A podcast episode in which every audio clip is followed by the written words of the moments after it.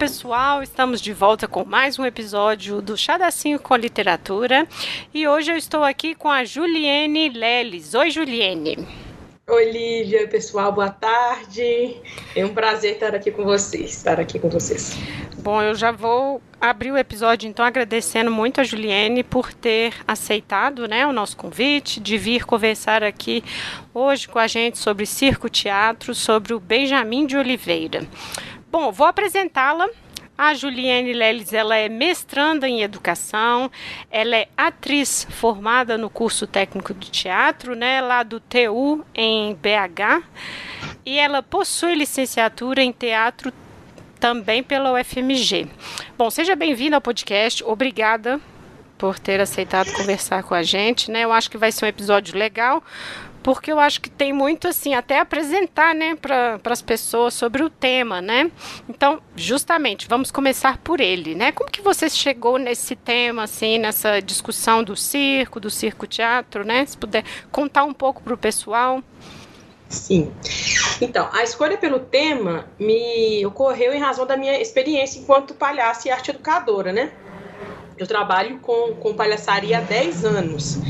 Então, desde que eu comecei né, na palhaçaria, é, eu vivenciei inúmeras situações de discriminação racial, né? Uhum. Como piadas e brincadeiras racistas que foram dirigidas a mim ou alguém bem próximo. Uhum é, algum funcionário do, do, do, hospital ou um, do ambiente que eu estava é, trabalhando enquanto palhaça. E quase sempre essas piadas racistas né, e injuriosas, elas reproduzem e reproduziam estereótipos danosos às pessoas negras. Uhum. Ou seja, elas imprimiam uma carga de violência e agressividade às características fenotípicas, culturais e intelectuais da pessoa negra.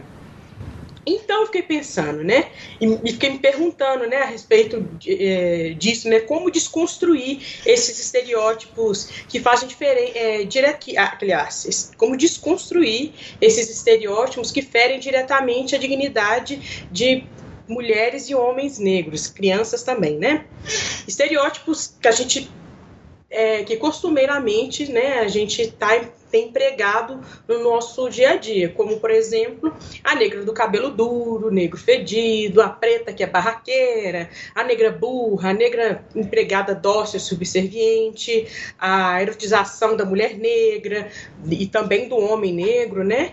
E essa, essa construção das, que a pessoa negra tem uma malandragem, né? Quase que levando para uma marginalização.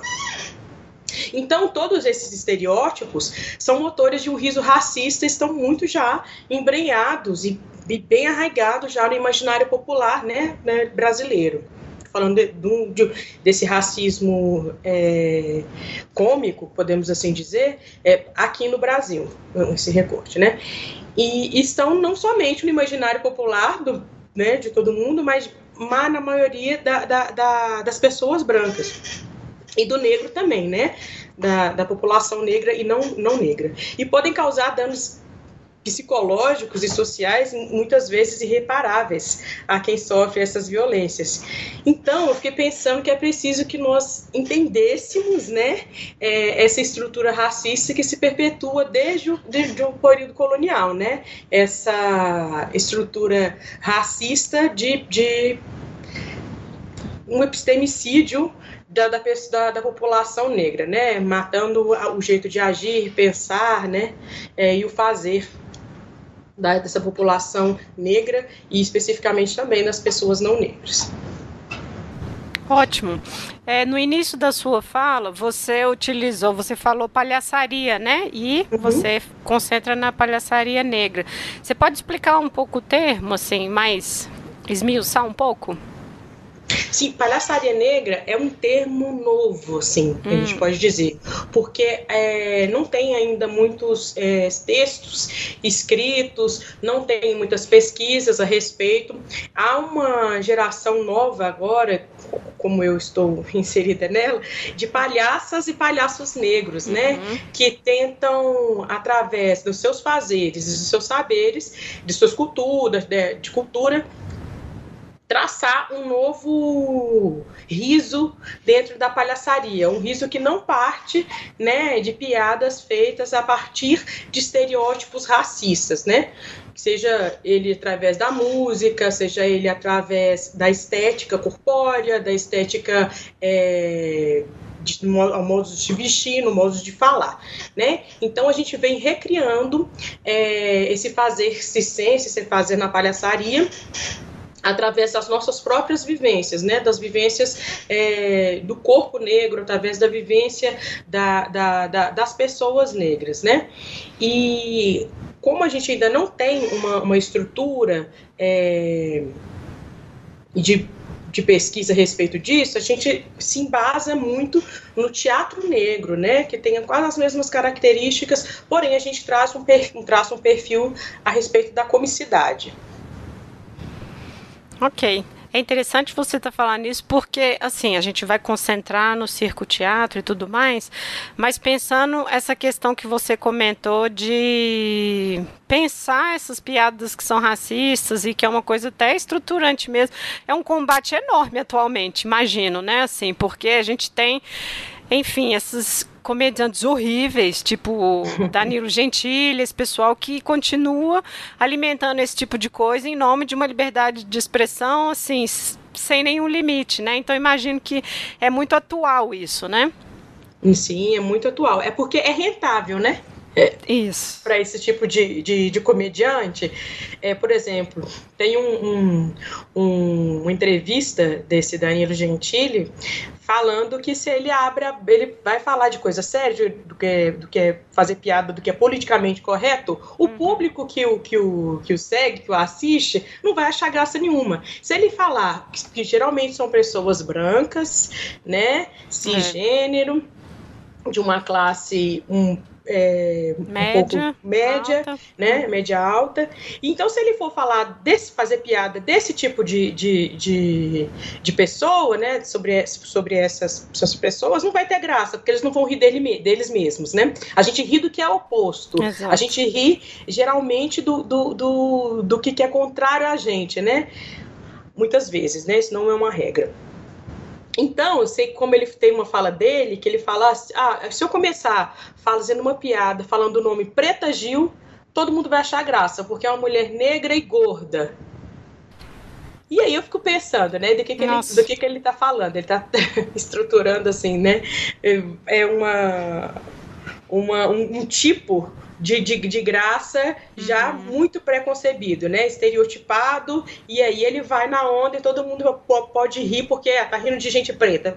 Então pode rir de gente preta. É, é, é tranquilo fazer esse tipo é. de, de piada, sabe? E é. hoje a gente já, já começa, né, há um tempo atrás. Eu acredito que isso, é, que essa nossa luta de, dessa desconstrução desses, desses preconceitos e conceitos já também, é, é uma luta do movimento negro, uhum. né, que, que, desde de antes, né, eu vou falar de uma estrutura, uma data, 95 as pessoas do movimento negro já estavam correndo atrás das leis de, de, de, de cultura e afro-brasileira e africana dentro do Brasil, pra, pensando nessa desconstrução é, antinegra, né, as pessoas racistas que, que, que ainda velam esse racismo velado que ainda existe é, aqui no nosso Brasil a partir da, da, da democracia racial.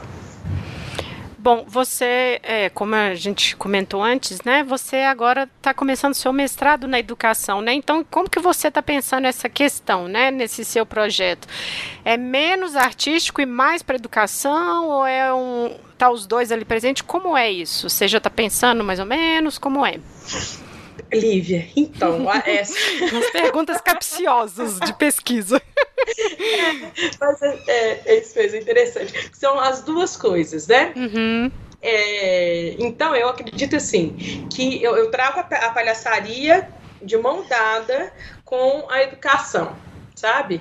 Eu, eu acredito que algumas é, instituições de, de, de, de ensino uhum principalmente na, na UFMG, na, na Faculdade de Educação onde eu, eu estudo, elas puxa a trabalharem né, com a implementação de políticas públicas é, de ações afirmativas voltadas para as questões étnicas e de combate ao racismo, e a discriminação racial, ela e também, também é admitida a, a pessoas negras na universidade, através das uhum. cotas raciais, ampliando esse debate nesse ambiente de pesquisa, eu acho que ela cabe, é, ela entende também, ela abarca o artista nessa, nessa educação, assim, sabe? A gente vai caminhando junto, porque o, o tem essa, a, arte educação caminha, né? A, a, a arte ed, também educa, sobretudo o fazer teatral e, e, e a, a, a, palhaçaria, né? Que é, que é a minha que é a minha veia. Então, acho que, que caminhou bem, assim, sabe? Uhum. Através do movimento negro, nós conseguimos a implementação da Lei 10.639, falando já na parte da educação, que estabelece o ensino da, da história e da cultura africo, africana e afro-brasileiras, de, desde o ensino fundamental até o, a faculdade, né, o ensino superior.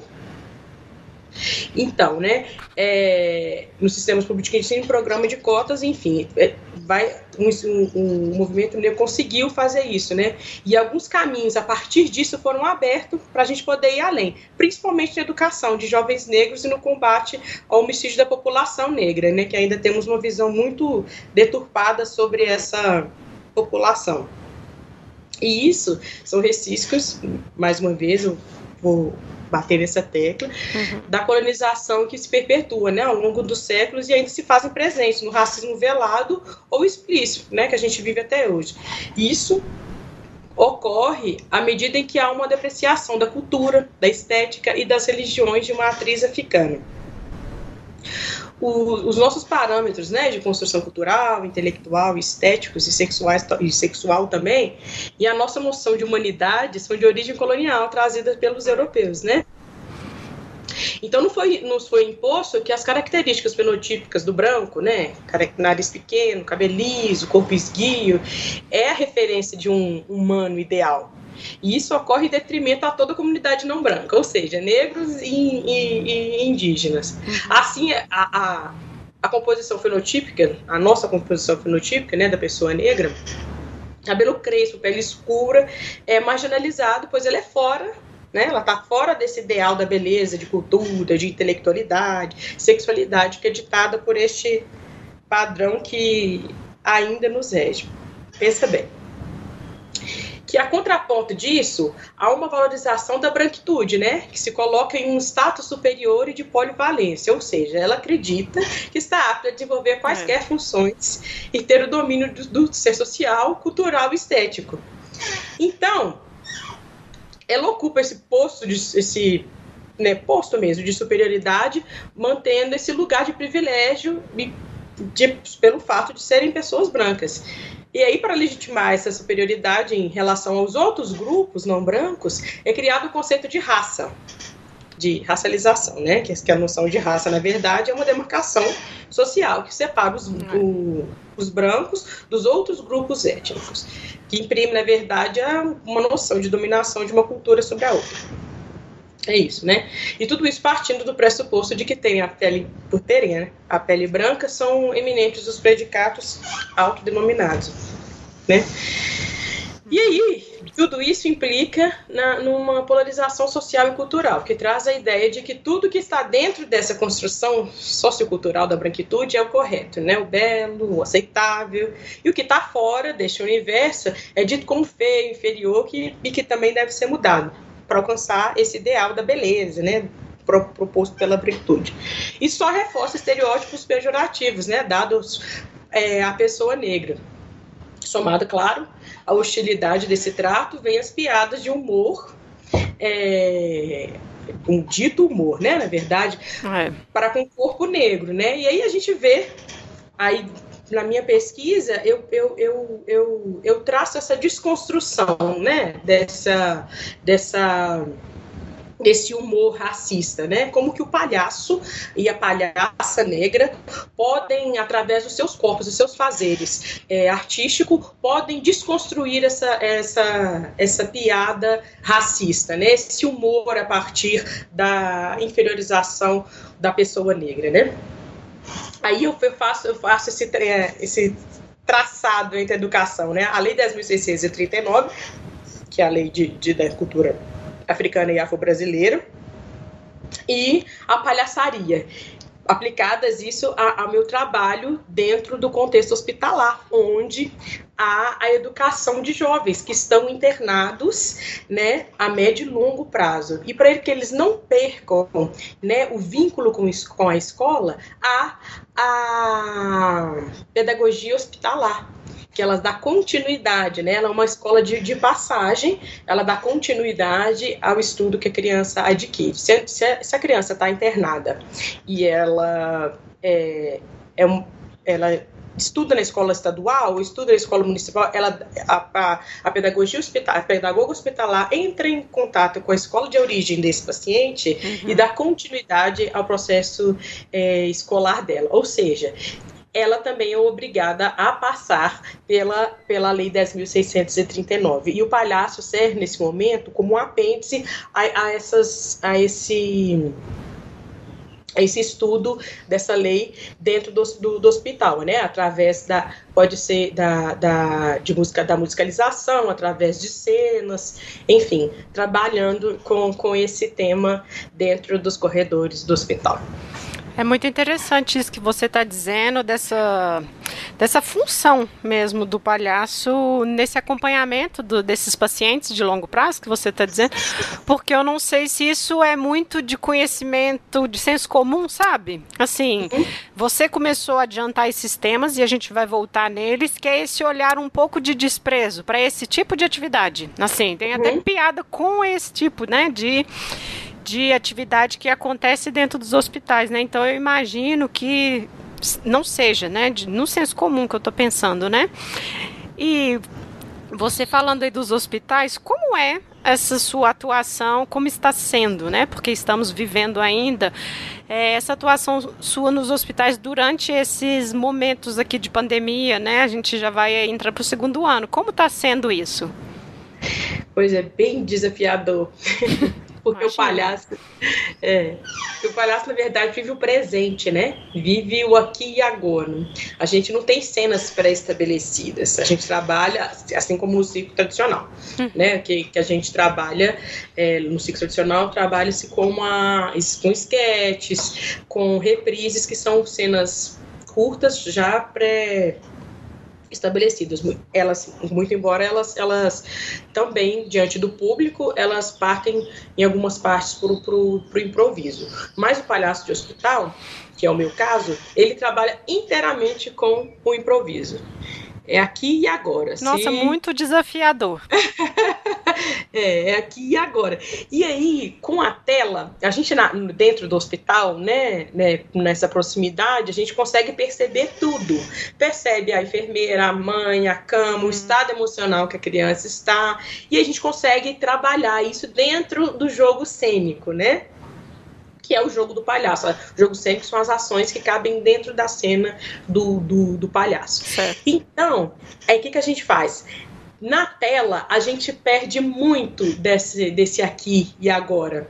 Há um delay enorme a respeito do, do, do que, que a gente pode pegar nossa. de improviso para o jogo, ou do que, que a gente pode pregar de veia cômica, porque não é, não é o tempo apesar de ser aqui no, no aqui agora, há um, uma, uma distância né, virtual nisso. Então a gente perde muito. Na cena, é, dentro do hospital, a gente tem um, um, descontrole do que pode acontecer. Pode acontecer qualquer coisa. No uhum. meio do jogo, a criança pode chorar, a mãe pode entrar chorando, ou então Sim. acontecer qualquer coisa, uma vara de soro cair, enfim, qualquer coisa. Na tela, não. A gente tem um controle. E o que é gostoso do jogo do palhaço é ter esse descontrole, uhum. embora que cheio de técnicas, né? A gente tem técnica para andar, técnica para tocar, técnica para falar determinada coisa.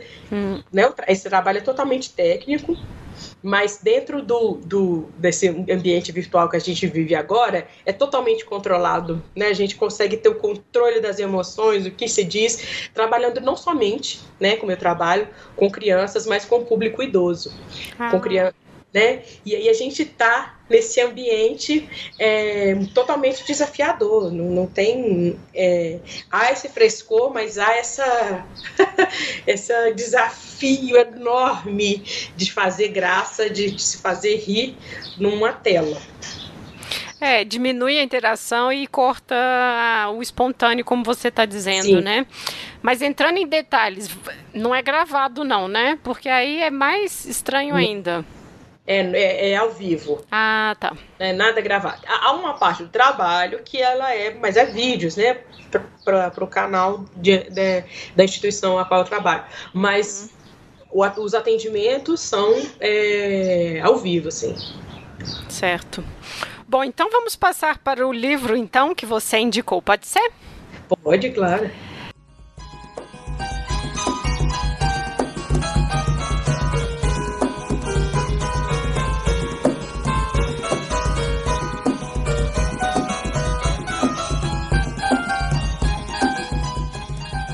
Bom, gente, então vamos lá. A Juliane indicou para a gente o livro Benjamin de Oliveira e a Teatralidade Circense no Brasil. Ele é uma publicação de 2007 da Hermínia Silva, que é uma historiadora, ela é professora no Unicamp e ela também tem uma outra publicação de 2009 que é Respeitável Público, o Circo em Cena. Então, o objeto, né, do que a gente vai partir para falar de temas maiores é esse livro e o Benjamin de Oliveira.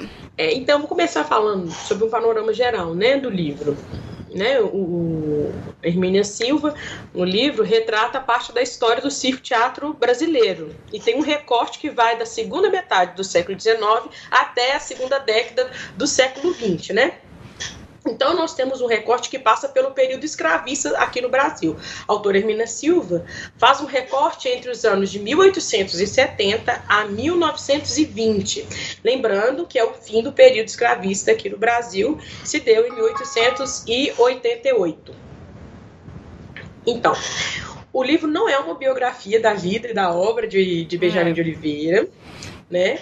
A autora optou por traçar um diálogo entre o processo de chegada do Benjamin no circo, né? Quando ele fugiu com o circo e seu né? Desde o seu processo de formação até a sua grande visibilidade. Daí, né, partindo disso, ela trata um paralelo traça as duas histórias. A do Benjamin, no circo, né, aprendendo a ser um circense, com as companhias europeias e americanas que aqui no Brasil se instalavam e davam início às suas produções e fazeres. E no caso dos circos brasileiros, ela também traça a expansão e a diversidade das variações das linguagens cênicas presentes nos espetáculos circenses é, daquele período. Então é esse o panorama é, geral do livro, né? Então, é, eu, vou explicar aqui o que, é circo-teatro, né? Porque na, na, na na capa do livro está escrito isso, é. né? Circo, teatro. Então, o circo, o que é o circo teatro? Havia nos espetáculos de circo teatro no século XIX é, apresentações equestres, de cachorro mestrado, acrobacia, é, malabares, engolidor de espada, contorcionismo, bailarinas, ginastas, mímicas e outras tantas variedades que cabiam nesse jogo cênico do circo é, no século XIX, né? E no início do século XX. E no início do século XX, os, os espetáculos também começaram a fazer números, como música, bodinha, paródia, opereta, melodramas, comédias e chanchadas. E isso tudo é o que chamamos de, no que a gente chama de circo-teatro, né? Ou seja, essas, essa grande variedade de linguagens cênicas, né? E esse intercâmbio dessas linguagens com, é, teatrais dentro das, da, da lona do circo, né? Então é isso. É, o, o, o espetáculo, então, no, nessa, desse, esses espetáculos denominados circo-teatro, eram divididos em duas partes. Na primeira parte, eram apresentadas modalidades é, ditas do circo tradicional, né? Ou seja, acrobacia, malabares, etc. E na segunda metade era a novidade, ou seja, as apresentações de circo-teatro. eram os mesmos artistas, né? Esses artistas eram eram multifacetados, eles faziam de tudo. Já já vou falar sobre isso. Uhum. Eles, esses, esses mesmos artistas, eles se apresentavam na primeira parte e na segunda parte do espetáculo, né? Eles eram artistas polivalentes. Nesse período, a, a polivalência do artista assistência era uma característica, né, dessas pessoas que moravam e viviam no circo, né? Então essa formação e os moldes de fazer passavam de pai para filho. Em sua maioria eram de, de os circos, né? É, eram de, de, uma organização bem familiar mesmo, assim, sabe? Uhum o pai aprendia com o avô, que aprendia com, com o neto e assim sucessivamente, né? Os mais velhos passavam o conhecimento adquirido pelo pai, que havia aprendido com seu avô e assim por diante. Também existiam pessoas, não, não, era uma estrutura fechada, queria dizer que também existiam pessoas que não nasceram em famílias ciências e que por algum motivo entravam no ciclo é, seja por ter casado com, com um circense, hum. ou por ter encantado, é, ter ficado encantado com os afazeres do circo, e até mesmo as pessoas que, que fugiam com o circo, né? Como foi o caso do nosso estudado aqui do dia, é. Benjamin de Oliveira, né? que além da bagagem de repertório de cada companhia circense, já trabalhava com seus que, que elas trabalhavam no seu espetáculo, né? Ela havia também um trabalho prévio desses artistas, que era um levantamento de música, maneirismos e o que era jocoso naquela comunidade, a fim de incorporar tais elementos nos espetáculos que faziam, né? Fazendo é, com que a plateia se reconheça nas propostas e assim, é claro, né, tornando mais próximo do seu público. Ou seja, a cada cidade que os circenses chegavam, eles tinham esse, como eles eram, eram comunidades nômades, né, eles cada dia estavam na cidade, no estado, uhum. eles tinham esse trabalho de coletar na cidade o que, que era jocoso, o que, que era é engraçado. É. Né? E, e, e, acabava que, que só engrossava esse caldo, né? Que, que cada se imagina que quanta, quanta coisa no repertório, quanta coisa na bagagem trazia durante esse, esse essas essas andanças, né? E é um movimento até de, né, assim, essa pesquisa local, né? Vamos colocar assim, porque aí você referencia, né? Para aquelas pessoas ali, é até uma aceitação, né? Você abre um espaço ali, né? Porque você está falando de coisas que elas conhecem, né? Elas estão vendo representação artística daquilo que é do mundo delas. Então acho que devia rolar uma identificação, né? Muito grande, né? Sim, a proposta era, era, era exatamente essa: trazer o público para perto, né? Não, é, do que, que é, fazer uma investigação do que, que é engraçado. Esse povo aqui ri de quê? É. Uhum. Qual que é a graça para esse povo aqui, né? Não, não adianta chegar, por exemplo, a gente pega é, aqui no Brasil, vou pegar um exemplo prático, que é o seguinte: a, a comicidade feita aqui no Sudeste é bem diferente do que, que é a comicidade feita no Nordeste. Uhum. Dentro da, do estudo da palhaçaria, a gente percebe, por exemplo, aqui, aqui no Sudeste, principalmente São Paulo, Campinas, concentrou-se a maior parte das escolas de, né, de formação de palhaços. E aí eu fui também estudei, eu estudei aqui no Sudeste, fui para Campinas, estudei uhum. e também fui para o Nordeste estudar. Ah, que legal. E aí eu percebi né, nessa minha, nesse meu, nessa minha pesquisa, de que aqui no Sudeste a gente tem umas características ainda muito fortes né, da, da palhaçaria feita, trazidas pelos europeus, né? Que é essa coisa mais clean, mais, mais o palhaço mais arrumadinho hum. e tudo, com a fala mais elaborada né, que trabalha mais a corporeidade no sentido da, da, da pantomima, né, que já, já, já que eu vou falar que é pantomima, que, que são a, a gestualidade sem a fala, né, a gente, em uma interpretação quase mímica, né? Mas não é mímica. É, enfim. E aí o palhaço nordestino, ele é um palhaço carregado da fala, é um palhaço carregado nos maneirismos, sabe? Então há essa polarização. Cada um faz essa. essa é, descobre a graça do jeito que. que uhum né, que lhe cabe ali. E aí os circos tradicionais daquela época faziam isso, eles buscavam, né, sempre dialogar com a comunidade as expressões artísticas da época, né, cada, de cada lugar onde eles se instalavam. E como alguns circos já tinham essa característica de itinerante, a cada cidade que passava o repertório ganhava mais, né, elementos, pois a cidade visitada era uma nova, nova experiência. Enfim, aí ganhava-se também, não só no fazer cênico com, a, com as esquetes né, e as piadas, mas também enriquecia os figurinos, os cenários, né? Fica, imagina que cada lugar você, você descobria um tecido novo, você podia é. descobrir um corte novo, e aí se enriquecendo cenicamente é, esse espetáculo, né? É, é interessante você estar tá explicando essa questão do circo-teatro, porque aí eu acho que a gente pode comentar um pouco que é uma questão que ela traz um pouco no livro sobre o espetáculo circense ou a arte circense em alguns momentos da história ela ter sido considerada menor, né? É, uhum. Como uma forma artística, enfim, que era menor, mas ao mesmo tempo ela fala, gente, isso aqui mobilizou durante o século XIX até meados 20, muita gente, né? Então, uhum. é, você percebe isso ainda? Que existe um pouco essa consideração com uma arte menor? Se é uma coisa. Como que você, no seu dia a dia, nas suas pesquisas, né? Como que você percebe isso?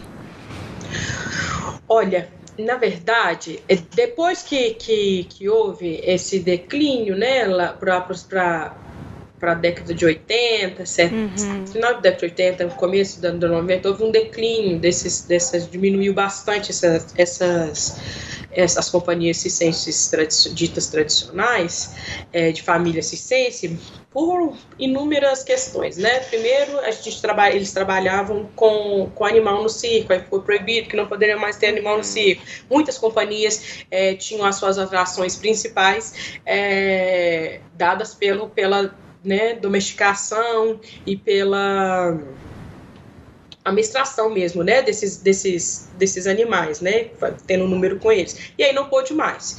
Aí perdeu-se muito com, com isso.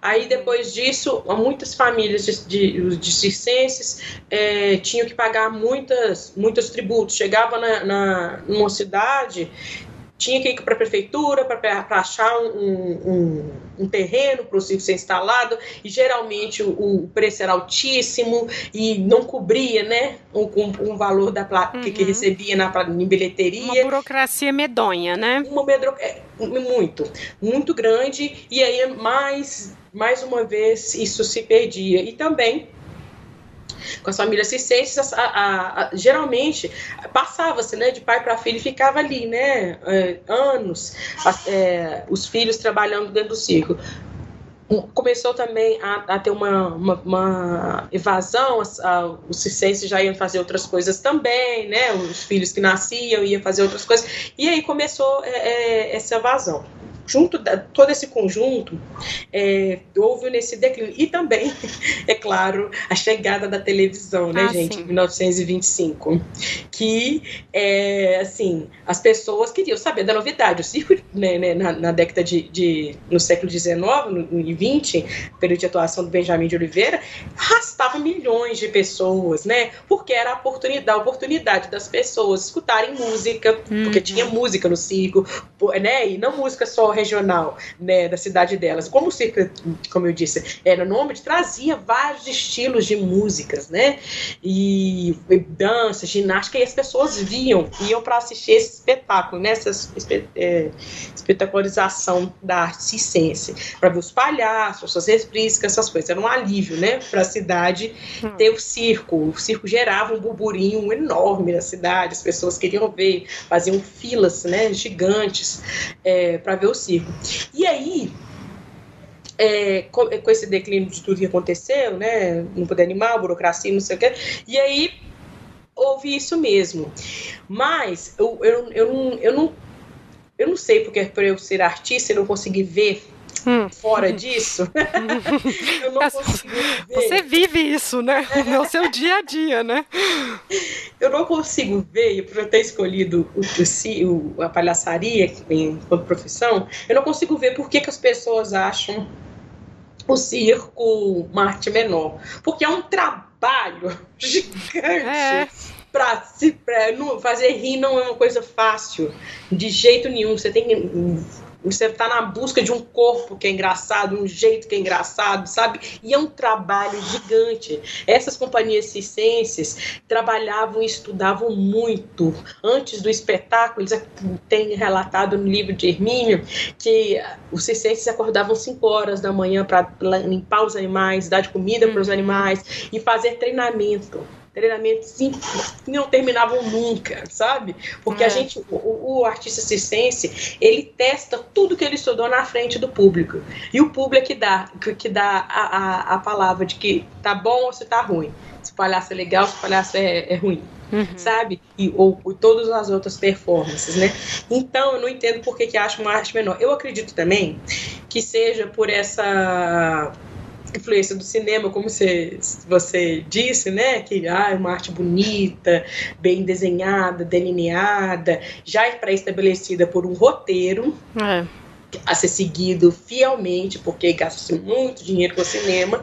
E o circo não, o circo permite esse improviso. O circo, o, o palhaço, principalmente, ele se deleita né, com, a, com, com o riso do público. Ele quanto mais o público ri, mais ele dá para o público do que, que ele quer, né? O que, que ele quer, do que, que ele está achando graça.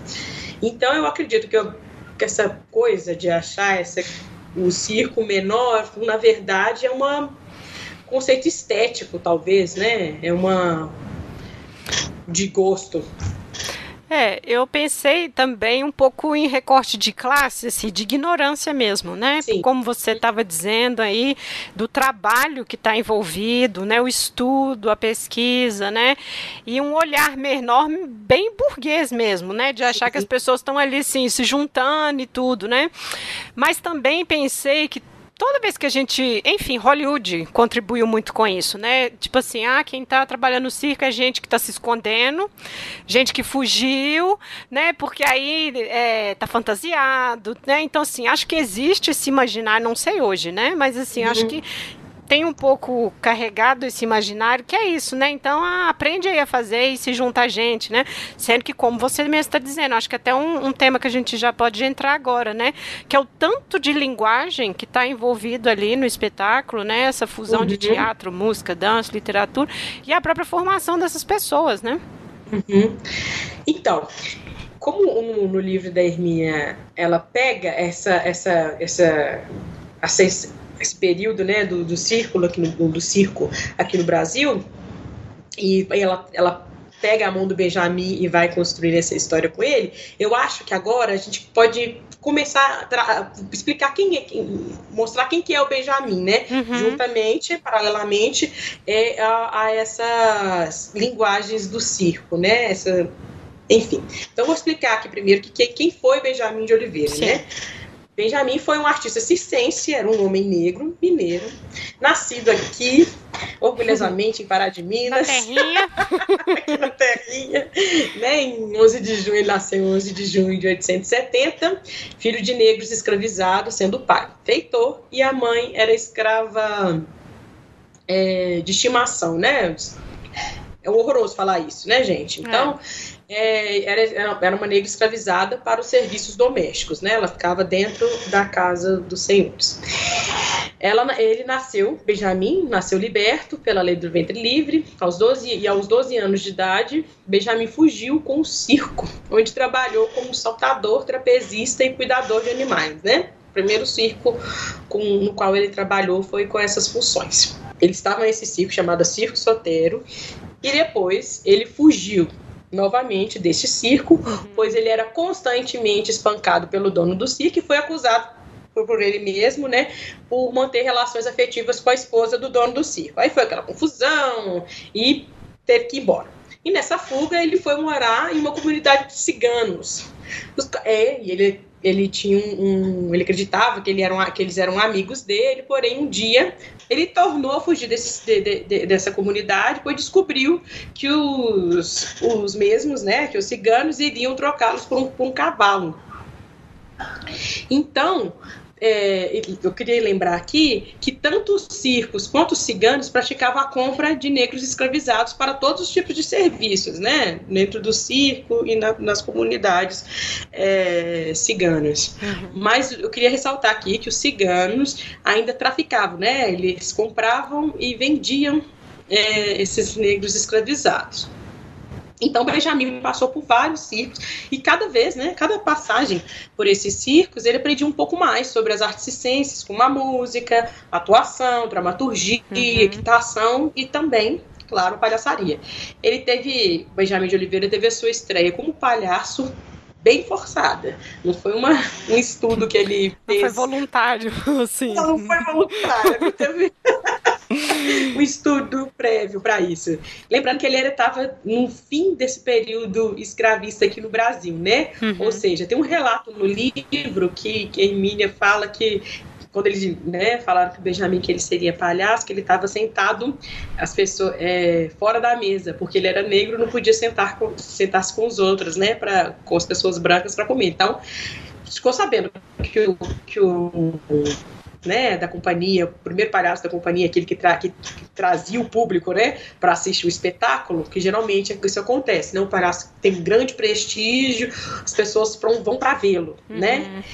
E aí essa pessoa, esse palhaço ficou doente, e aí houve uma confusão, alguns palhaços ficaram, meu Deus do céu, vou ter que substituir é. o, o, grande, né? E aí ficaram com medo e, e, e, alguns se demitiram, e, enfim, se recusaram a fazer isso, e o Benjamin, como palhaço, um homem negro, né, ainda não palhaço, é, teve que aceitar. O dono do, do, do circo falou, vai ser você. E ele teve que aceitar, né? Porque é, uhum. ele, no, no relato dele ele fala, ou era comer ou ou fazer o que ele tinha, ou o que ele tinha que fazer, entrar como circo no, no, no picadeiro.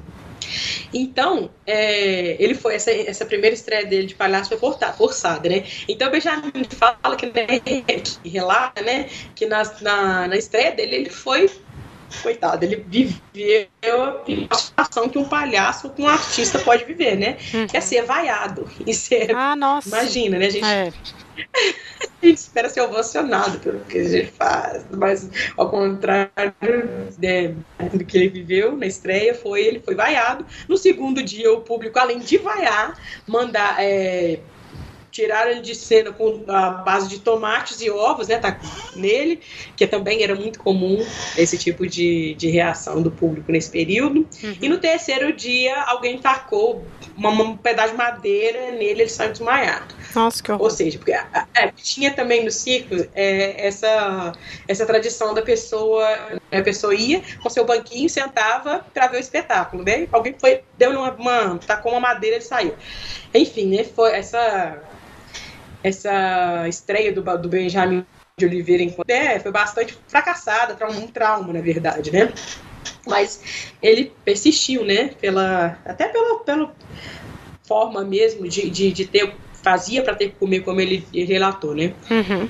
É, na palhaçaria, sobretudo na, na, o fazer rir, exige um, um, um, constante exercício né, das técnicas e habilidades corporais, além da busca e entendimento de um corpo cômico e do repertório pessoal, coisas que o Benjamin até então não tinha trabalhado, pois era saltador e artista equestre trapezista. Ele não era palhaço, ele não, faz, não tinha essa comunicidade, né? Então, a comunicidade do palhaço, né, que o Benjamin precisava, se, se dá através de exercícios de improvisação, improvisação de, de fisicalidade, né, várias outras coisas que fazem um, um, palhaço, que podem partir da dança, de jogos rítmicos, reconhecimento de espaço, relação de objetos, e experimentando estados corporais, como medo, raiva, uhum. pânico, amor, essas coisas todas, elas são um exercício, né, que o palhaço vai fazendo, vai experimentando no seu corpo então a estreia, a, a Benjamin relatou que, que na estreia dele foi bem, houve um fracasso, né, enquanto palhaço, foi bem um trauma, assim, né, que ele sofreu é. de, de, cara, assim, apresentando enquanto palhaço, né. E aí, eu queria fazer aqui é, só um, um, traçado de que, que é, de como é se formar palhaço. Embora o Benjamin de Oliveira, de Oliveira perdão, tenha vivido no circo, né? Ele, ele, ele fugiu ao circo aos 12 anos. Eu acredito, não, não tem essa, né, essa, esse relato de quanto tempo ele passou nesse circo esotérico e quanto tempo ele estava ele estava nesse ciclo. Acredito eu que uhum. deve ter sido por volta dos 15, né, 16 anos, né? E aí eu queria fazer um apanhado de como que é ser palhaço, né?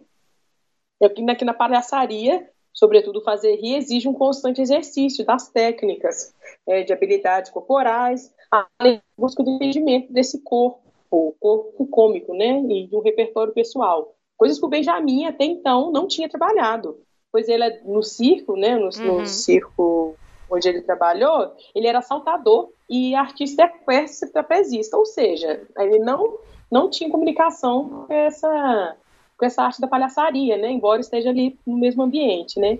A comicidade que, do, do palhaço se dá através de poder partir de vários elementos que dentro ali do circo já tinha, né? Com a dança, de jogos rítmicos, reconhecimento de espaço, né? Liquidadeiro, relação com o objeto, uma palhaça sempre tem uma mala, uhum. e experimentando vários estados corporais, como o medo, a raiva, o pânico, a ternura, a fúria. Enfim, todos esses sentimentos é, colaboram para a formação, e, e dessas técnicas, colaboram para a formação de um palhaço, né? E é nesse treinamento dessas habilidades é, que surgem, né, é, a graça do palhaço, né? E uma dessas habilidades, vou falar um dos termos técnicos aqui, só para a gente poder entender por que, que o Benjamin foi vaiado certo. e por que ele né, continuou é, na persistência de ser palhaço. Assim, ser palhaço é um constante fazer, né? Até achar graça, minha filha, hum. é um caminho longo. Uma construção mesmo, né? É uma construção dessa persona, né? Que é, que é o palhaço. Então, a gente tem o, o palhaço, né, para adquirir a graça, ele, ele usa de algumas habilidades, como é a cascata, que é um, a cascata é uma queda simulada pelo palhaço, o tapa, que é também simulada pelo palhaço, o tropeço e a pantomima, que é a representação de emoções somente por gestos, né? Passos e movimentos, assim, não tem fala. E é, ela, ela é uma de uma precisão é, rítmica e corpórea muito grande, né, para se fazer rir, né? Então, é, essa precisão física é essencial para o artifício né, do, do palhaço, de escorregar, de cair, de bater a cara na, na, na parede, de, de, tropeçar, de dar, um to, de dar um tapa, fazendo o público rir. Né? E essa qualidade de movimento se dá a partir né, de, de cada corpo, de cada palhaço. Né? Então, eu, através do meu corpo feminino, de mulher, tenho uma, uma, uma expressão corpórea que pode ser risível, outra pessoa com, com sua qualidade corporal, com seus traços corporais, enfim, né? Uhum. Cada um vai adquirindo isso a partir da, da sua, dos seus estudos e observações, né? De que traz graça. Apresentar da hino, né? Experimentando, né? Então, uhum. tudo isso vai formando um palhaço, né? E a gente vai adquirindo, a gente mostra isso para o público, a gente vai adquirindo, é, ó, isso aqui funcionou na frente do público, isso aqui não funcionou. E essas habilidades todas vão, vão ser testadas, né? E a partir do público responder, se o público vaioso, o público aplaudiu, o público riu, a gente vai colocando ou retirando nesse repertório. Então, o palhaço vai aprendendo através das técnicas a dividir com a plateia cada ação, cada reação, né? A gente tem inúmeras técnicas de, de, de triangulação, que é trazendo o público para dentro do seu, do seu mundo, a gente divide né, o, o, isso com o público. E isso tudo faz parte desse repertório, dessa partitura que o palhaço vai fazendo. É óbvio que Benjamin ia ser vaiado nessa, nessa sua estreia, já que não tinha sido moldada essa identidade né, desse palhaço, que era só um, um salteador. E aí eu acredito que ele, nessa persistência de, de se tornar um palhaço, né, principalmente essa coisa de dele ter que comer para trabalhar para comer, para ter onde dormir, ele foi persistindo e assim eu acho que ele foi que ele se virou palhaço, né? Ele, ele persistiu nessa nessa arte. Na, na companhia é, nas companhias circenses se trabalhava muito a música, né? Naquele, uhum. na, na, nesse período. Os palhaços possuíam uma habilidade musical muito presente no jogo, né? Esses palhaços que eram é, que traziam essa habilidade eram hum. chamados de palhaços excêntricos, ou seja, né, que é uma espécie de, de um palhaço que é Augusto, a gente chama um palhaço de Augusto, aquele mais bobo, sabe? Ah, aquele sim. que tropeça, que cai. É, na nossa cultura, o Didi, por exemplo, é um palhaço Augusto. Ah, ele certo. que se estrumbica todo. E o Dedé era o palhaço branco, que a gente pode dizer assim, né? aquele que dá suporte para o outro palhaço hum. Augusto crescer, hum. né? Para ele fazer as, as bobagens dele, cair na, uhum. na, no chão, dar montado, assim, né? De, de, de, construção de jogo.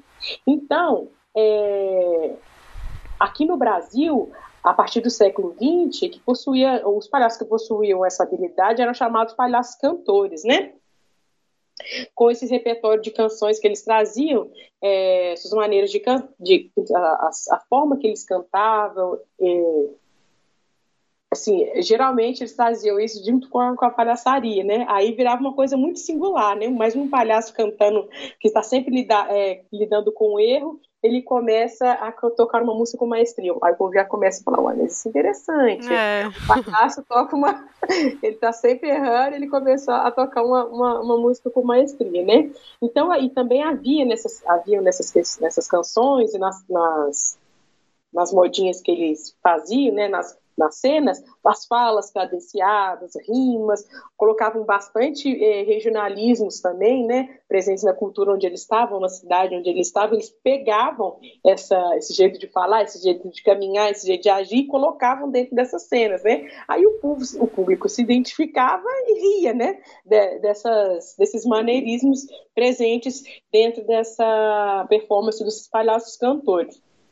E desse jeito, a popularidade do palhaço foi assim, crescendo demais, né? Foi um movimento, um tempo altíssimo, né? No século XIX, como a, como a Hermínia fala. Foi, não, eles não tocavam somente as músicas de, de, de cunho cômico, não tinha só uma comunicidade. O, o público também ia pro, pro, pro circo para ver música, né? Para ouvir música, já que tinha banda dentro dos circos. Então, eles tocavam valsas, os palhaços né, e os outros artistas circenses. Tocavam valsas, dobradas, polcas, mazuca, quadrilha, machixe, freio, tudo, sabe? Tudo que, que, que era da cidade, que, que era para ser popular, eles, eles, eles tocavam, né? Tudo que era da época. Ou seja, ele agregava ali à ação do palhaço uma poética cômica, musical, né? É, ou seja, às vezes ele tinha um efeito cômico, ele produzia um riso, ou não, ele tinha só um efeito estético mesmo, assim, bonito, um jeito é, belo de executar uma música com maestria. E o Benjamin de Oliveira era esse palhaço cantor aqui no Brasil, né? Uhum. Ele tinha essa habilidade de, de, de cênica. E a música, muitas vezes, ela trazia a tonalidade, a tonalidade do jogo, né? Ou seja, ela é uma, uma característica bem peculiar, porque o palhaço sempre está nesse limiar, como eu falei, né, do certo ou, ou, ou do errado. E o Benjamin é, apesar, aprendeu tudo isso, né? Dentro do circo. Ele, aprendeu, ele aprendeu a ser trapezista, ele aprendeu a ser artista equestre, ele aprendeu a ser palhaço, ele aprendeu a lidar com os animais e aprendeu, aprendeu a tocar muito bem um, um, um instrumento. Não satisfeito, Benjamin de Oliveira, quando foi para o Rio de Janeiro, ele aprendeu a, a me é chama? O, o circo teatro. Ele começou a escrever, estar perto de dramaturgos, e aí ele começou a, a, a, a também a escrever esquetes teatrais, né? O Benjamin de Oliveira não inventou o circo teatro. Uhum. Não inventou o circo teatro. Isso já existia desde o século XVI, né? No, na, é. na, época da, da comédia dell'arte, que não era uma, uma, uma estrutura de circo, mas era também uma estrutura nômade, né? Que, que viajava ao sul da Itália e depois começou a seguir pela Europa, onde eles vestiam de máscara e faziam graça, né? Um desses, desses personagens, né, que eram mascarados, era é, a figura do Arlequim, que eram, né, fazia atrapalhadas. Hoje a gente pode ter essa referência do circo é, para o circo também, né? Uhum. Ou seja, eles apresentavam um roteiro é, chamado Canovatio, que era o roteiro das ações, que se representava mais uma vez pegando todo o, a, a, cultura local da cidade onde eles estavam e colocava isso em cena, né? Com personagens tipo, por exemplo, a mocinha, o avarento, sabe? Tudo isso que já continha no ciclo. Isso a gente está falando do século XVI. Aí uhum. quando vem aqui para o Brasil, trazendo para o livro da Hermínia, fazendo essa ponte, a gente tem no século XIX essa mesma estrutura. Ou seja, o Benjamin de Oliveira não inventou o circo teatro, ele aprendeu e com a sua maestria, claro, e um excelente performance, ator, músico. Essa e sim, frase. ele aprendeu isso, né? Ele incorporou isso aos seus, aos seus fazeres é, dramaturgos e de palhaçaria. Uhum. É, na época no Rio de Janeiro era muito comum, né, já os teatros. E aí o Benjamin de Oliveira, ele começou a andar, a andar com, com dramaturgos e a conviver com as pessoas e aprender a escrever esses, é, esses melodramas, esses dramas, né, para o teatro, para o circo teatro. E aí ele ele se envolveu e escreveu muitas peças, né? E o Benjamin fez, que a gente tem registro, o Benjamin de Oliveira, como ele, como ele começou a escrever para o circo teatro, por ele não ter inventado, ele só estava, né, é, é, interpretando também no circo teatro, aprendido ele no, no circo, o que, que o Benjamin fez? Ele passou a não usar ponto. Uhum. Os atores antigamente do circo teatro, é, alguém ficava lendo e soprava, não ah, precisava ah, decorar os textos, sabe? Aí um, um, na, no, um, no tablado do, do, do, palco tinha um vão falso e que alguém falando texto baixinho para os atores escutar. Isso era o ponto da época, uhum. né? Hoje é uma coisa super tecnológica. É. Eles não precisavam, começou a decorar os textos. Não precisava de, de ponto. Ou seja, a atuação fluía mais. É, como era no cinema, por exemplo, né? A pessoa decorava, falava o texto. E aí, essa foi a, a expertise aí do, do Benjamin de Oliveira, né? E aí cresceu mais ainda essa atuação dele. É, isso que você está falando é interessante porque a autora fala isso, né? Que ele não, como você está dizendo, ele não inventou o circo-teatro. Ela fala que ele ampliou a teatralidade circense, né? Você pode falar isso. um pouco mais disso? Porque isso aí já é uma, uma coisa que você está dizendo, porque isso aí eu acho que potencializou a própria espontaneidade do espetáculo, né? Não tem ninguém soprando ali, né? Você vai ter que ou fazer um trabalho de memória, ou a partir do que o público está demandando ali, né? Então eu acho que ele deve ter potencializado isso, né? Sim, olha só. O Benjamin já estava no circo há muito tempo, né? Já quando ele veio para o Rio de Janeiro, é, a, a, qualidade cênica que ele já tinha adquirido, né, com todas essas passagens do circo, era muito, já estava muito bem apurada, né? Então, é, pensa só, foi um Benjamin, no fim do período escravista aqui no Brasil, né? Ele, uhum. com a, as pessoas negras, eram totalmente é, descreditadas, né? É. Partindo até mesmo de uma desse conceito de uma animalização, de não pensar, de um, de um pensamento crítico, enfim, né? Esse racismo que a gente sofre até hoje. Então, pensa que o Benjamin, sendo um homem negro, estava numa ascensão social, saindo em, jornal, né? Uhum. Aí o circo, o dono do circo falou, ó, oh, Benjamin, eu gostei, eu gosto aqui do seu trabalho. Então vamos fazer o seguinte, eu vou te dar um terno, um smoke bonito, e aí eu vou tirar uma foto. Benjamin de Oliveira, então, teve essa projeção de sair na capa de um jornal como, como um palhaço da companhia. Uhum. Né? E isso trazia essa uma, uma mais público pro, pro, pro circo. Aí, essa coisa da, da do, do Benjamin e aí, o que, que o Benjamin faz? Ele, ele saindo nos jornais, né? Essa, essa pessoa, esse homem negro, que através da, da, da, desse mito da democracia racial, que já começou desde sempre aqui no, no Brasil, um, um, homem negro que é posto para a abolição como uma figura importante. Imagina que isso trouxe para o circo o mais público, né? É, Benjamin uhum. alcançou essa, esse mérito. Então, o que, que acontece? Ele, ele acredito eu, que ele percebendo isso, apurou ainda mais a, a, dramaturgia. Ela escreve no livro que ele alcança, que ele traz graça, que alguém fala que ele, para o Benjamin, é tipo, ah, um, um, um animal fazendo isso. Ele, lá e Deus também já também tentou fazer graça e não conseguiu, sabe? Ele consegue fazer umas, umas piadas partindo de, da, desse conceito, né, de ser um homem negro. Não uhum. sei como é que era isso, não tem, não tem registro, Registros, não sei né? como é que é, não tem registro, não sei como que ele, como é que ele lidava com essas questões raciais na época, mas eu acredito que ele deveria, é, como ele teve essa ascensão muito grande, ele deveria passar isso de maneira muito é, lisa, assim, sabe? Ele, para alcançar esse, esse, esse, esse, esse sucesso, eu acho que ele ampliou a, a teatralidade dele de, de forma que ele não.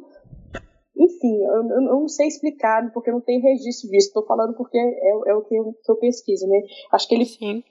contornava isso, né, de, uma, de maneira muito peculiar para a, a escrita da dramaturgia da época, sabe?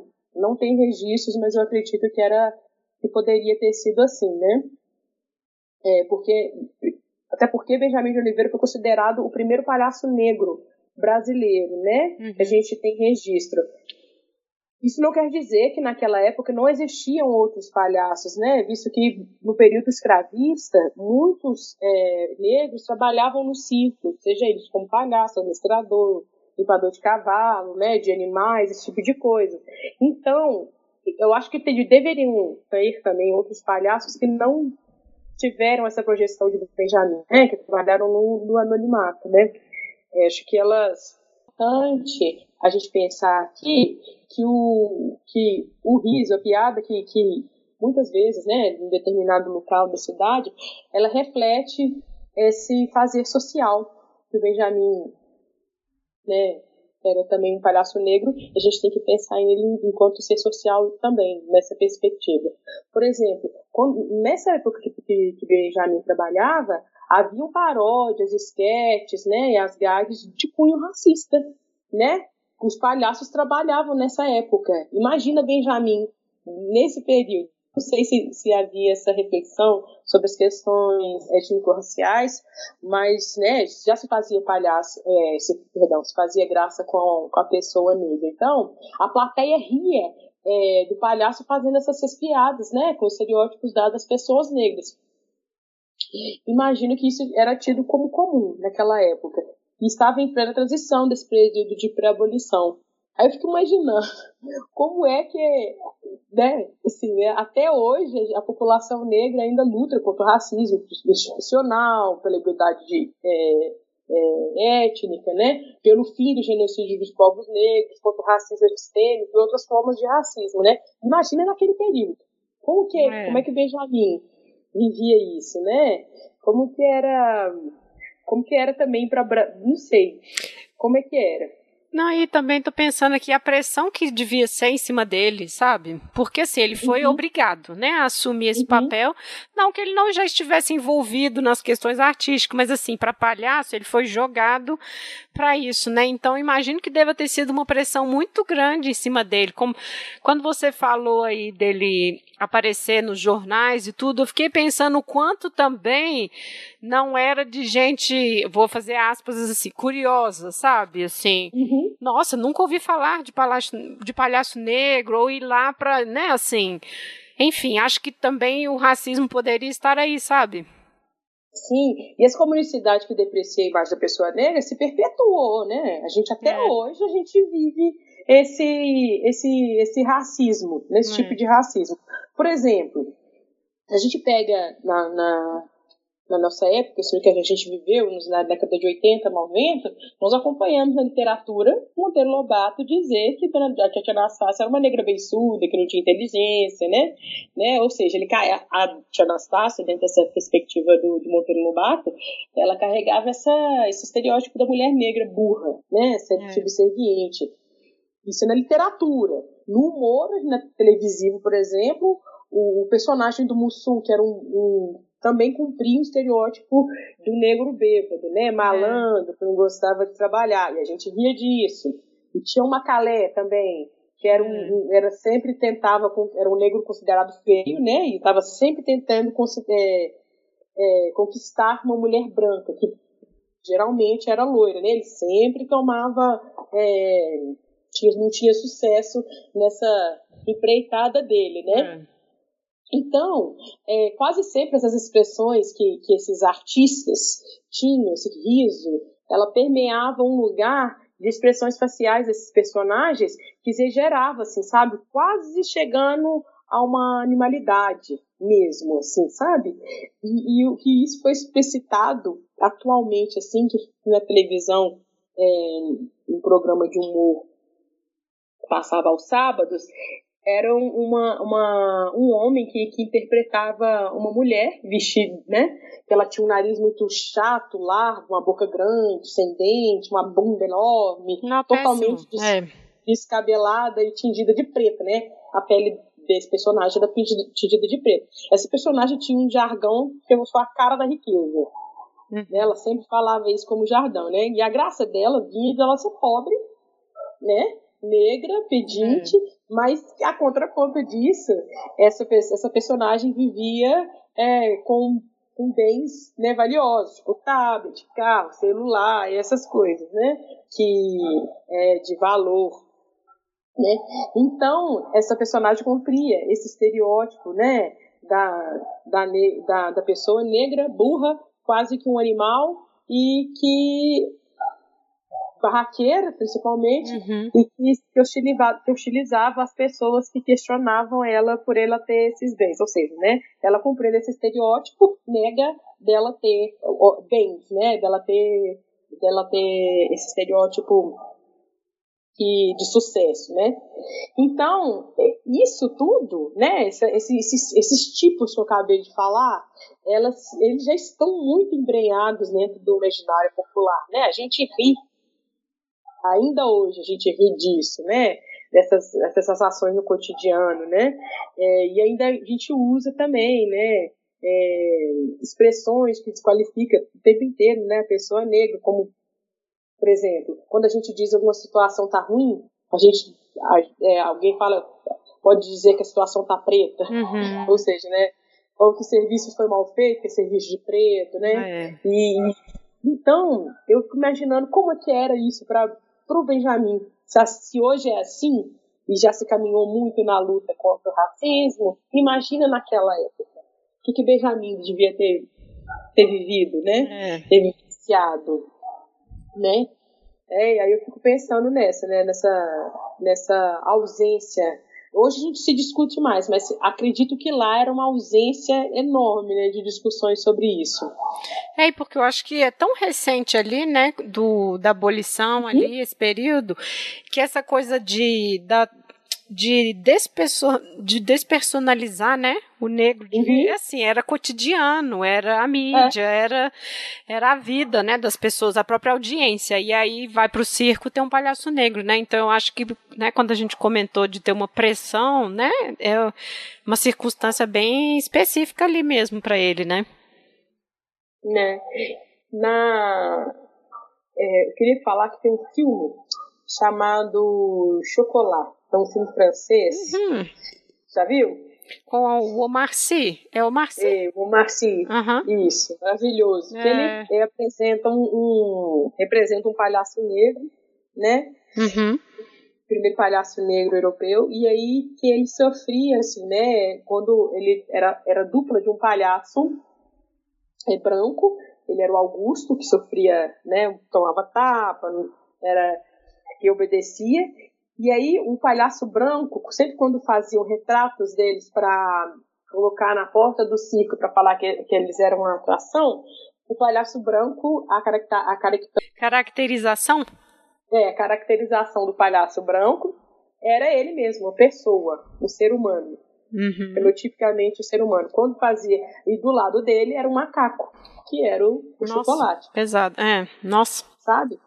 E aí o povo queria nossa senhora, aí o chocolate ficou muito, muito é, com isso, né? Porque questionar, mas por que isso? porque o, povo, porque o público ia para rir do palhaço negro, que era tido quase que um, um animal, uhum. sabe? O riso parte, como eu já, já disse, diz da sociedade, né? Reflete, é. a gente reflete o que, que a sociedade né, determinada sociedade e pessoas pensam a respeito disso. E aí a quebra dessa, dessa desconstrução do riso racista assim tão explicitamente a gente está conseguindo fazer agora, né? Assim, uhum. né, né? Muito se perdeu, acho que acredito agora a gente deu alguns passos para trás, é. É, por isso que a gente está vivendo agora, mas a gente ainda assim não, né, nós não paramos, estamos aqui. Então, estamos na, na vigilância de, de, de manter os nossos compromissos de, de, de contra o racismo, né? Uhum. Tá. É, você falou sobre os artistas multifacetados, né, anteriormente, uhum. e aí uhum. fiquei pensando na própria organização de trabalho dentro do circo como um todo, né, assim. Uhum. Como que é ali essas estruturas, quem que está envolvido com o quê, né? Uhum. Então, o, o, os artistas circenses naquele período, eles não eram só uma coisa, não eram só o, o, o artista equestre, ele não era só uhum. o palhaço, eles faziam de tudo para manter o circo aberto, né? Ou seja, todo mundo, cada um fazia, confeccionava o seu figurino, cuidava da bilheteria, cuidava é, da, da lona do circo, né? Porque é, era onde as pessoas se abrigavam, cuidavam dos animais, né? Uhum. E além de tudo, tinham que fazer o treinamento das suas habilidades, ou seja, o trapezista tinha que além de costurar, fazer é, administração do circo, tinha que estar lá em algum horário fazendo, treinando a sua habilidade de trapezista. Os músicos também tinham que treinar, os palhaços, todos eles, né? Tinham essas inúmeras habilidades. E uma coisa muito interessante é, que surgiu, né, com, com o círculo aqui no século XIX, com esse círculo com os palhaços excêntricos e cantores, é que quando o circo chegava no local e o, o, o circo tinha sua, sua banda, por exemplo, ele chegava numa cidade e aí tinha a banda da polícia ou tinha a banda da cidade. Uhum. Eles trocavam informações e a banda fazia esse, esse intercâmbio, sabe, dos artistas. Muitos artistas, até, muitas pessoas que não eram de é, tradicional, até ir embora com o circo depois, né? Aproveitar Nossa, lá, vamos que ótimo. é, aproveitar e ir embora com o circo, sabe? Porque tinha esse intercâmbio, né? E, e teve esse boom com a música no circo teatro, né? Que a música dava esse brilho para o espetáculo, ela, ela, ela cadenciava, por exemplo, a forma do palhaço andar, ela dava suspense, trazia emoção, né? Para uhum. o melodrama que estava ali sendo apresentado, ou então dava bebo, né, através dos sons musicais. E isso foi o que trouxe mesmo, né, esse, esse circo teatro, esse melodrama, junto com a música, que trouxe é, o público, né, esse boom de público que teve aí no, no, no século XX, né, foi trazido por isso, né? As pessoas queriam ver que, que, que, que qual que era a, a, a, graça misturada com música nesse momento. E aí uhum. o circo teve essa expansão né, né, nesse período. E acredito que até hoje, a, a, é, aqui no Brasil, a gente ainda faz isso, né? Os, os circos é, de escumas tradicionais fazem isso. Por exemplo, tem um palhaço em São Paulo chamado Palhaço Tubinho sei se você já ouviu falar. Não. Que ele é, ele é de circo tradicional. E ele até hoje faz uns melodramas, assim, e enche. O circo do tubinho enche, porque ele faz. Olha por exemplo, tem uma novela nova. Se tem uma novela nova, surgiu um personagem lá super marcado, super fala, tá na boca do povo. E pega esse personagem, essa novela, essa dramaturgia e faz a, através do circo teatro, né? Ele uhum. reconstrói essa história através disso. O filme, ele faz também, um filme, sei lá, Crepúsculo, ele assiste e reconstrói através do melodrama do circo teatro. Isso é sucesso até hoje, né? Porque tem música, tem cena, tem palhaço, tem teatro, e todas essas linguagens dentro desse, uhum. desse contexto circense. E é muito bonito ver, né? Uhum. Isso. Ah, e o que, que a gente sabe, assim, o que, que a gente pode dizer de, né, da vida dele? Ele passou a vida toda como artista circense, como foi esse fim? Então, é, Benjamin de Oliveira, ele faleceu aos 84 anos, né? E ele gostava muito, ele sempre fugia das, das perguntas que pessoais, né, da vida pessoal dele. E ele, porque ele gostaria de ser lembrado como artista circense que foi, né? Uhum. Palhaço, negro e, sobretudo, sobre as suas escritas, né? Sobre o que ele fez é, no circo teatro. Então, ele, o que, a gente sabe é, é isso, né? Dessa lembrança uhum. do, do, dos, seus, dos seus feitos no teatro, no circo teatro, sobretudo.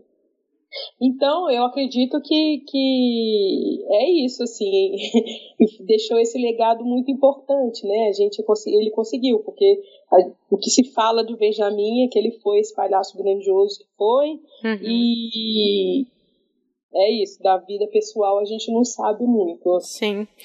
E essas peças dele, né? Como é o acesso hoje, assim? É... Lívia, hum. não sei. Ah, tá. Inclusive, eu estou pesquisando para o meu, pro meu ah, mestrado. Ótimo. é, porque eu fiquei pensando nisso, como é o material, né? Assim, quer dizer, eu estou pensando aqui como historiadora, documentação, mas como é ter acesso aos textos, né? Quem que. Enfim, quem que guardou isso, né? Quem, onde que está isso, né? Pois é. é eu, eu, inclusive, tenho que pesquisar a respeito disso para ler esses textos, porque eu, tudo que eu falo, a respeito, fazendo esse paralelo entre Benjamin de Oliveira, é, o fim do período escravista e o racismo, é, eu acredito, eu, é as coisas que eu, que eu, que eu inferi, né, na verdade, né? Uhum. É, então eu fico pensando, eu, que, que, que eu preciso ler para saber o que, que, como é que era isso para ele, né? O que, o que ele escrevia a respeito disso. É uma pesquisa que quando eu souber eu aviso para todo ah, mundo. Ah, ótimo. É, ela está começando o mestrado dela agora, gente. Então, é. daqui dois anos a gente volta, parte 2. sim, sim. Ah, bom, então. Eu, eu, eu, assim, na verdade, eu gostaria de dizer que essas situações, né, que a gente pode, é, de racismo, dessa, dessa, é, partindo do humor, na verdade não tem graça nenhuma, a gente poder, poder evitar né, esse tipo de, de, de situação, evidenciando é, a situação violenta nas, nas conversas cotidianas, né, nos uhum. grupos do WhatsApp que a gente tem, sabe, onde se perpetuam ainda esse tipo de, de, de comicidade, sabe? É, o, o, acho que o racismo brasileiro é, maquiado por essa democracia racial, né, que diz que, que, todos somos iguais, que não, não, não existe racismo no Brasil, na verdade é uma mentira, né, a gente sabe é. que desde o período colonial é um plano embranquecer o, o, o Brasil, trouxeram europeus é, para né, embranquecer esse país e aí virou uma, uma, uma, ah, uma polaridade né, danada. E a gente precisa é, combater isso de forma mais rigorosa. Né? O racismo não é só para o negro ter que falar isso, porque agora, é. com, esses, com esses novos tempos, a gente, né, qualquer tem-se a ideia de que a pessoa negra tem que ser militante. Olha para o negro, não ele é militante das causas racistas. Às vezes a pessoa não sabe nem que é negra ainda, sabe? Dado uhum. esse racismo é, aqui no Brasil. Então gente, é preciso a gente é, pensar nisso, sobretudo trazer isso para a escola, sabe? Não é, uhum. não é lógico, estou dizendo aqui que é um compromisso da escola é, discutir isso, mas de toda a sociedade, mas através da, da Lei 10.639, que visa, né, gente, esse ensino da cultura, acho que a partir dela a gente pode sim criar um pensamento filosófico e de vida mesmo é, antirracista mesmo, sabe? Uhum. Ensinar que não existe só uma história. Não, não, a, escola, a história não foi contada para a gente só de um jeito, mas ela não tem só uma, uma entrada, ela tem várias entradas, né? Então a gente precisa olhar para todas essas, essas construções feitas aqui, principalmente as questões étnico-raciais. É, eu acho que é importante você estar dizendo isso, porque, nossa, daria para a gente conversar mais um monte de coisa, mas eu estou pensando principalmente nessa questão, assim, de um palhaço negro. Um exemplo só, acho que foi ano passado ainda, que eles estavam fazendo o elenco da nova é, Pequena Sereia. E aí a proposta era fazer uma pequena sereia negra. E aí foi um rebuliço né? Nossa, porque vai mudar tudo? Porque não sei. Então, assim, nem a questão do imaginário, né? Assim, o imaginário é completamente racista, né? Assim, ai, Papai Noel negro, tem sempre uma questão, né? E como Sim. você tinha dito anteriormente, né? É, a questão de da comicidade, ela é reflexo disso, né? Então, assim, até a transposição do imaginário, fantasia, né? Então, assim, é romper com isso, né? É um pacto mesmo, né? Sim. Tem ah, uma, uma escritora, Amanda, uhum. africana, que ela conta que, que a gente aprendeu uma história só. Um lado só da história, né? A gente é, é, nós aprendemos que se o, tudo que tiver o que, que, traz, o que é trazido pelo europeu, né, que é o exemplo de, de inteligência, de sabedoria, do que é belo, né, do que gente, nós imaginamos aqui que tudo, é, tudo lá é funcional, tudo acontece numa, numa rapidez maravilhosa, ao contrário do que acontece no continente africano, né? Acredita-se que tem até hoje, né? tem gente que não sabe nem que a África é um continente, é. por exemplo, que não aprendeu na escola, isso é fato, é. sabe? E a, acredita que ainda que as religiões de matriz africana são todas demonizadas, que são feitas para matar ou para né, extermínio de, de, de, de, pessoas.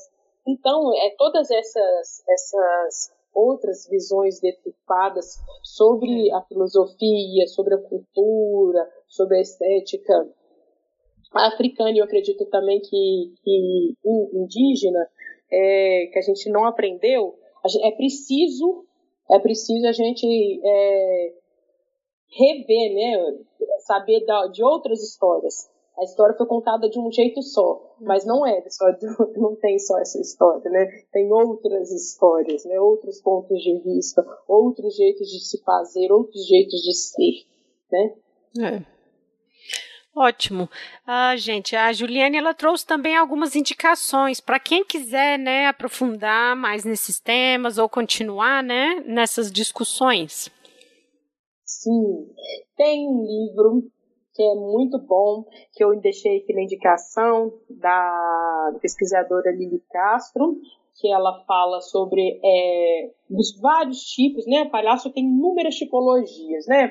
Palhaço equestre, excêntrico, cantor, palhaço vagabundo, palhaço é, de hospital, humanitário. É, nesse livro, ela faz um apanhado geral dessas inúmeras tipologias de palhaço, a gente pode é, conferir lá. Ela também fala um pouco sobre Benjamin de Oliveira tem o próprio livro da Hermínia Silva, tem um livro de filosofia, já que eu falei aqui, sou, fiz um comparativo de palhaçaria e, e etnicidades, é, que é o do professor Renato Nogueira sobre filosofia e o ensino da Lei 10.639, uhum.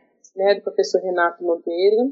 Tem também o livro da professora Nilma Lino Gomes, professora aqui do UFMG, da Faculdade de Educação, que é o Movimento Negro Educador, que é um excelente livro para quem quer começar a entender as, as relações étnico-raciais. E eu indico também assistirem o filme Chocolate. É um, um filme muito bom. É né, que, que, que evidencia bastante essas questões é, étnico-raciais no circo. E é isso. Tem também na internet um espetáculo. Ai, Aula gente. espetáculo Benjamin Aula de Oliveira. espetáculo Benjamin de Oliveira, do palhaço Wilson, palhaço Will Will, que é um palhaço negro também. Uhum. que ele conta a vida e fala um pouco da, da obra também do Benjamin de Oliveira. E é isso, né? O Will evidencia aí a palhaçaria negra e esse fazer de nós, mulheres e homens circenses negros e negras. Gente, chegamos ao final. Juliane, quero agradecer muito pela sua participação, por ter aceitado o convite, trazer essas discussões né, para o espaço do podcast. É, porque é tão atual, né? O tempo todo na sua fala eu fui é, pensando isso, né? É, quando você foi falando assim, oh, imagino que para ele isso, imagino que para ele, né? Então a gente faz essas pontes com o passado que está ontem, né? Isso é ontem e para a gente trazer, enfim, para o que a gente está vivendo hoje, né? Nesses tempos, aí. Então acho que é muito importante, né? Então acho que o seu trabalho é muito importante, né? Uma coisa que você falou lá no início que Realmente, assim, eu era totalmente ignorante com isso, essa continuidade da atividade do palhaço junto com a escola, né? E como que essa ponte é importante, né? Desses alunos de, que vão ficar ali, né? Esse tempo todo no hospital, né? Então, assim, acho que isso foi muito interessante também de você comentar. Eu que agradeço, Lívia. Fiquei muito feliz de estar aqui apresentando um, um pouco dessa minha pesquisa eu sou artista é, cênica, mas também sou educadora, sou arte educadora. E eu acredito que a escola, e não só dentro do, do, do ambiente escolar, mas essa educação que a gente é, pode é, passar e ensinar é uhum. é muito importante, né, das relações étnico-raciais. E a gente pode, gente pensar num trabalho não só em novembro, né, no mês da consciência negra, mas é. durante o ano inteiro, né, que nós professores, educadores possamos é, ampliar a nossa forma de ensinar é, as relações étnico-raciais, os novos saberes, os afro-saberes, em todos os, um, os nossos é, nossas linhas de saber, seja na filosofia, seja na educação física, seja no ensino da uhum. história, uhum. da arte, né? Que ela possa se ampliar aí no seu fazer. E a gente pode ter, talvez, né, eu espero que sim, acho que eu, tomara que eu consiga ver, ou então que claro. as, as, que virão depois de mim consiga ver um, um país mais justo, né, é. É, nas relações étnico-raciais. É isso então, gente. Chegamos ao final desse episódio. Bom, desculpei, a gente teve alguns probleminhas de internet, mas espero que a gente consiga resolver isso nas, nas edições. Mas é isso então, pessoal. A gente está lá em todas as nossas redes sociais, no Twitter, Facebook, Instagram. Deixem lá seus comentários. É isso. Obrigada. Tchau.